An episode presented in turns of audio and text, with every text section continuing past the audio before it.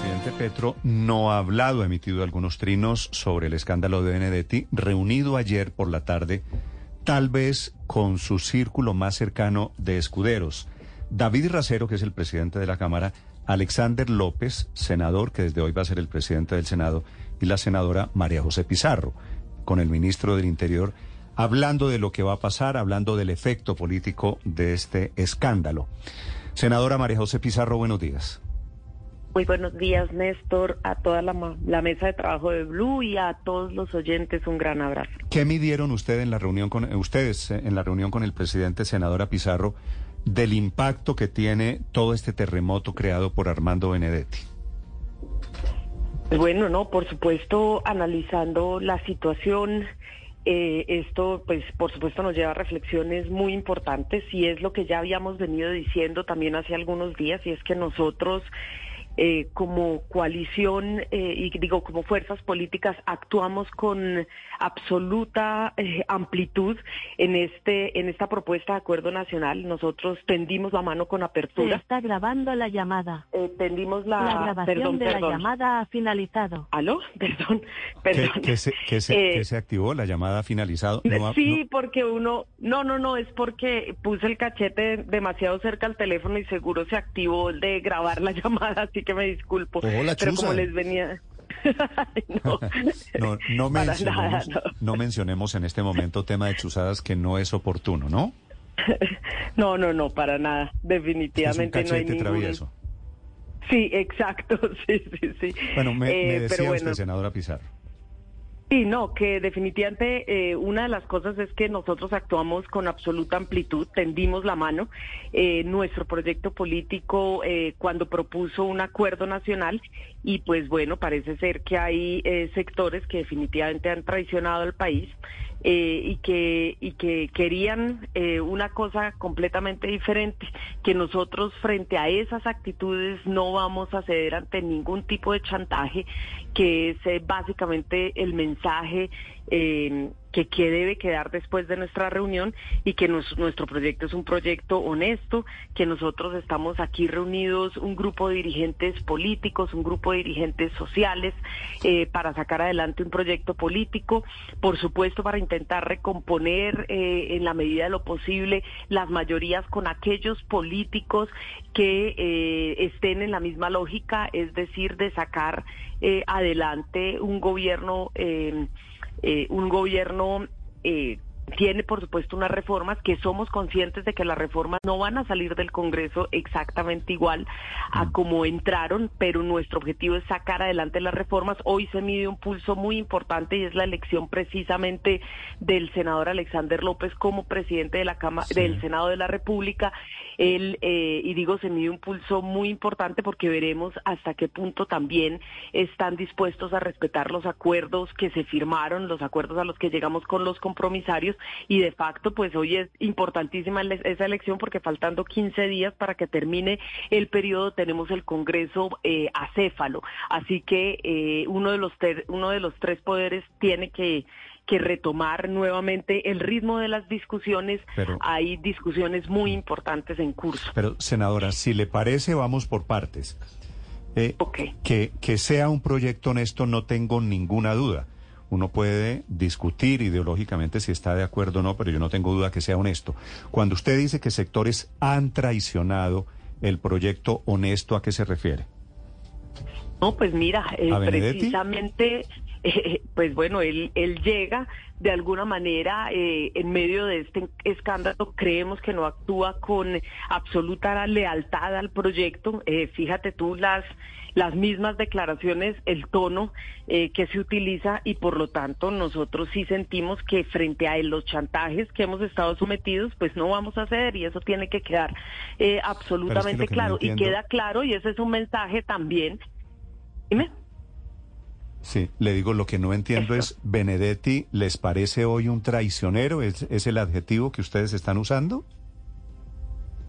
No, no, no, es que no es un problema de que nos haya traicionado a nosotros, sino que ha traicionado la voluntad de cambio de millones de colombianos que votaron por sacar adelante un proyecto político y que en medio de toda esta situación por eh, una ambición personal, por una eh, ambición personal, él precisamente ha tomado, eh, digamos, una actitud que ha puesto en, en, una situación de crisis, podríamos decirlo, al gobierno nacional. Así que, pues, por supuesto, no podemos más que sentir una enorme molestia y un enorme desazón. Sí, pero ¿por qué les parece Benedetti traicionero si Benedetti fue el director de la campaña que ayudó exitosamente a elegir al presidente Gustavo Petro hace un año? Pues mira, porque nosotros llegamos con un proyecto político en la cabeza, ¿sí? Y con un proyecto político a proponérselo al país. Y toda esta situación nos ha puesto en, una situación eh, bastante eh, desagradable en el que han, en el que se han cruzado y filtrado unos, eh, unos audios que de por sí hablan además en un tono bastante desobligante y por lo tanto esta situación pues no solamente nos ha puesto en una suerte de, de, crisis, sino que además, pues por supuesto, quienes acompañamos al presidente no podemos sentir más que una eh, pues que sí, eh, que estamos en medio de una tormenta que habría podido evitarse si no hubiesen primado los intereses personales por los por encima de los intereses de un proyecto colectivo. Y en eso, por supuesto, nosotros somos y hemos sido de una sola pieza. En ningún momento por encima del proyecto político están los intereses personales. Senadora, no sé si ustedes anoche con el presidente Petro analizaron los audios del ex embajador Benedetti. Quisiera su opinión sobre ¿qué lo habría llevado a él a hacer unas afirmaciones con detalles de modo, tiempo y lugar que no son ciertas según la teoría de ustedes para supuestamente chantajear a Laura Sarabia? ¿Por qué habla tan detallada y específicamente Benedetti? ¿A qué le atribuyen que él hable específicamente de 15 mil millones de pesos? De si saben quién dio esa plata, nos caemos todos. ¿Eso no les llama la atención? Pues por supuesto, pero hasta el momento son las especulaciones de una persona y son los audios de una sola persona. Nosotros ayer estuvimos reunidos también con el gerente de campaña y, eh, queda absolutamente claro que en las cuentas, eh, que las cuentas están perfectamente claras y podemos remitirnos a todas las cuentas claras que han sido reportadas a través de las plataformas del Consejo Nacional Electoral. Por supuesto, quien adelanta las investigaciones y esperaremos con mucha tranquilidad las investigaciones pero, las cuentas eh, son absolutamente claras. No, no, no, tuvimos una conversación con él eh, previamente, sí. Ah, pero no es que no es que el gerente de campaña haya ido a la reunión en la que ustedes estuvieron. No, no, fue una consulta que se hizo precisamente a la persona como a, él como gerente de campaña para que diera y brindara toda la información que nos permitiera analizar eh, que nos permitiera analizar la situación de las cuentas. El doctor Roa, que hoy es presidente de Ecopetrol, era hace un año el gerente de campaña. ¿Qué les dijo Roa a ustedes, doctora Pizarro? Nos da un parte de tranquilidad precisamente porque todos los eh, recursos que entraron a campaña están en cuentas claras y que por lo tanto hay un parte de honestidad y de tranquilidad en relación con las cuentas. Por eso digo, estamos hablando de especulaciones, especulaciones que deben ser investigadas con toda prontitud por parte eh, de las autoridades, del fiscal y por supuesto también ahí hay una reflexión muy importante en relación con el papel que ha tomado el fiscal general de la Nación y la tranquilidad eh, y la parcialidad que nos puede generar, mm. eh, sobre todo las últimas actuaciones y declaraciones que él ha tenido en, en, la, última temporada.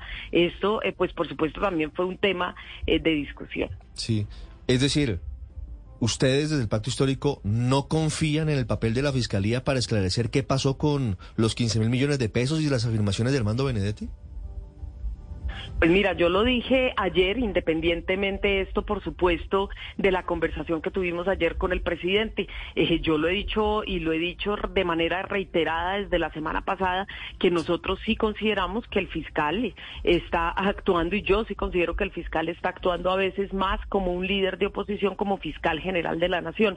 Y eso, eh, pues por supuesto, nos genera todas las alertas porque él ha tenido declaraciones, eh, digamos, más políticas que en el tono que debería tener el fiscal general de la nación, que es persona encargada, una de las personas encargadas de impartir justicia y que por supuesto debería abstenerse de cualquier tipo de declaración política. Y en ese sentido, pues por supuesto sí, eh, a mí sí me genera una profunda preocupación eh, y lo que le pedimos al fiscal general es que actúe con completa imparcialidad en este caso eh, y que se abstenga de hacer cualquier tipo de declaración política.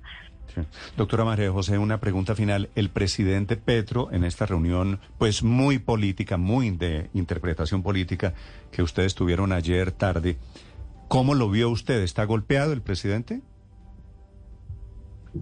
No, no, no, en mi criterio es una persona que está tranquila, que está poniendo por encima de cualquier otra consideración los intereses del país, que está poniendo por encima de cualquier otra consideración los intereses del proyecto eh, político, de proteger y resguardar el corazón del proyecto político y por lo tanto veo una persona que con muchísima reflexión, con lo que siempre ha tenido y es una capacidad de análisis del país, eh, por supuesto eh, pone en primer lugar por encima de cualquier otra consideración los intereses del país y la estabilidad del país en términos institucionales y en términos democráticos. Por eso, pues por supuesto el llamado a que las reformas deben continuar su trámite y que se debe dar también eh, una ejecución con muchísima mayor eh, eficacia y esto, eh, por lo tanto, creo que tiene que ser el centro de la discusión, que nosotros estamos aquí para que podamos darle un trámite